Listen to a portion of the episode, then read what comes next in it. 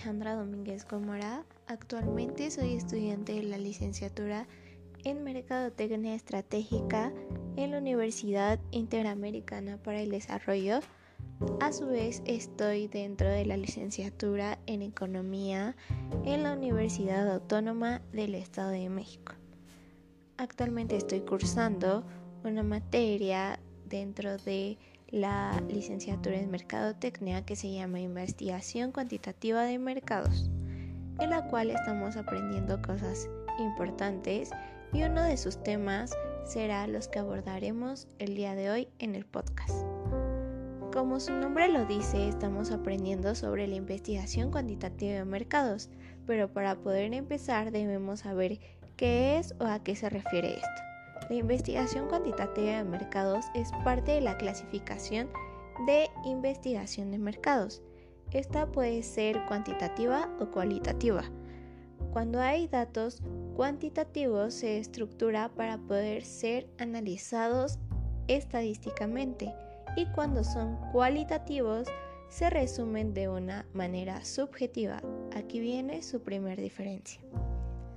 Concentrándonos un poco más sobre lo que es la investigación de mercado cuantitativa, debemos saber cuál es su principal objetivo. Este es entender a las personas que compran o comprarían un bien o servicio, qué tan a menudo lo hacen o lo harían, entre algunos otros datos. Este análisis estadístico nos ayudará a hacer una predicción de la demanda y también ayudará a la toma de decisiones de la empresa que esté ofertando este bien o servicio. El realizar una investigación de mercados es muy importante, pero ¿por qué? Como ya mencioné, nos ayuda a tomar decisiones a nivel empresarial, ya que obtenemos información certera sobre el mercado al que nos dirigimos, nuestros competidores y también sobre el producto o servicio que se está ofertando. Todos nuestros procesos de toma de decisiones con ayuda a la información que recolectamos a la hora de investigar un mercado nos ayudará a tener un proceso de toma de decisiones más efectivo, gracias a toda la información que almacenamos previamente. También nos ayudará a resolver alguna problemática o lograr un objetivo. Otro de sus objetivos es ayudar a la administración de recursos atendiendo las áreas según su relevancia. Todo esto podría ayudarnos e incluso a desarrollar nuevos productos o proyectos al ver el comportamiento del mercado. Veamos las diferencias que hay entre estos dos tipos de investigación. Por un lado está la investigación cuantitativa que nos arroja datos estructurados en la que lograremos análisis estadísticos y llegaremos a conclusiones objetivas con ayuda de herramientas como encuestas para lograr nuestros objetivos. Por lo contrario, la investigación cualitativa no nos da datos estructurados. Las conclusiones a las que llegaremos serán subjetivas y las herramientas que nos ayudarán en este proceso serán entrevistas, focus groups o observaciones. Para poder llegar a obtener los resultados de una investigación de mercado, es importante primero tener el diseño de la investigación. Este paso es muy importante, ya que se puede decir que es la base para lograr una investigación de mercados.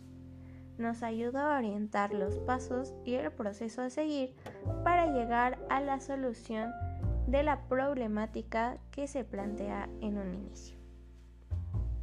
Existen dos tipos de diseños de investigación.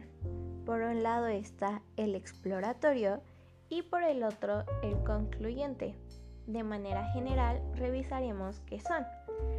El diseño de investigación exploratoria nos ayuda a ampliar nuestra idea sobre el problema y el diseño de investigación concluyente nos ayudará a probar una hipótesis específica y examinar la relación entre ambas variables. Para esta materia yo decidí hablar sobre un negocio local de la zona en la que yo vivo. Esta es una tortillería local. Esta abrió hace poco, pero lamentablemente no arrojó los resultados que todos esperábamos. Hablo de la tortillería Herencia. Esta principalmente produce y comercializa tortillas de harina. Con el paso de los meses, tras su apertura, al no ver los resultados imaginados, comenzó a comercializar otro tipo de productos como carne envasada al alto vacío, salsas y aditamentos para hacer carne asada, entre algunas otras cosas. Cabe mencionar que la tortillería herencia tenía sus sabores de tortillas de harina. Había de mantequilla, de queso, de chipotle, entre algunas otras, lo cual las hacía diferenciarse del resto. También es importante mencionar que no hay ninguna otra sucursal del mismo giro dentro de la zona por lo cual se creía que iba a tener éxito. Y realmente tampoco funcionó como se creía. Por eso es que me parece importante el investigar por qué es que no funcionó como se estimaba y tal vez poder encontrar alguna solución para ampliar las ventas y no solo con los clientes que acuden a la sucursal, sino también con aquellos con los que se les brinda el servicio de entrega como hoteles o cadenas restauranteras.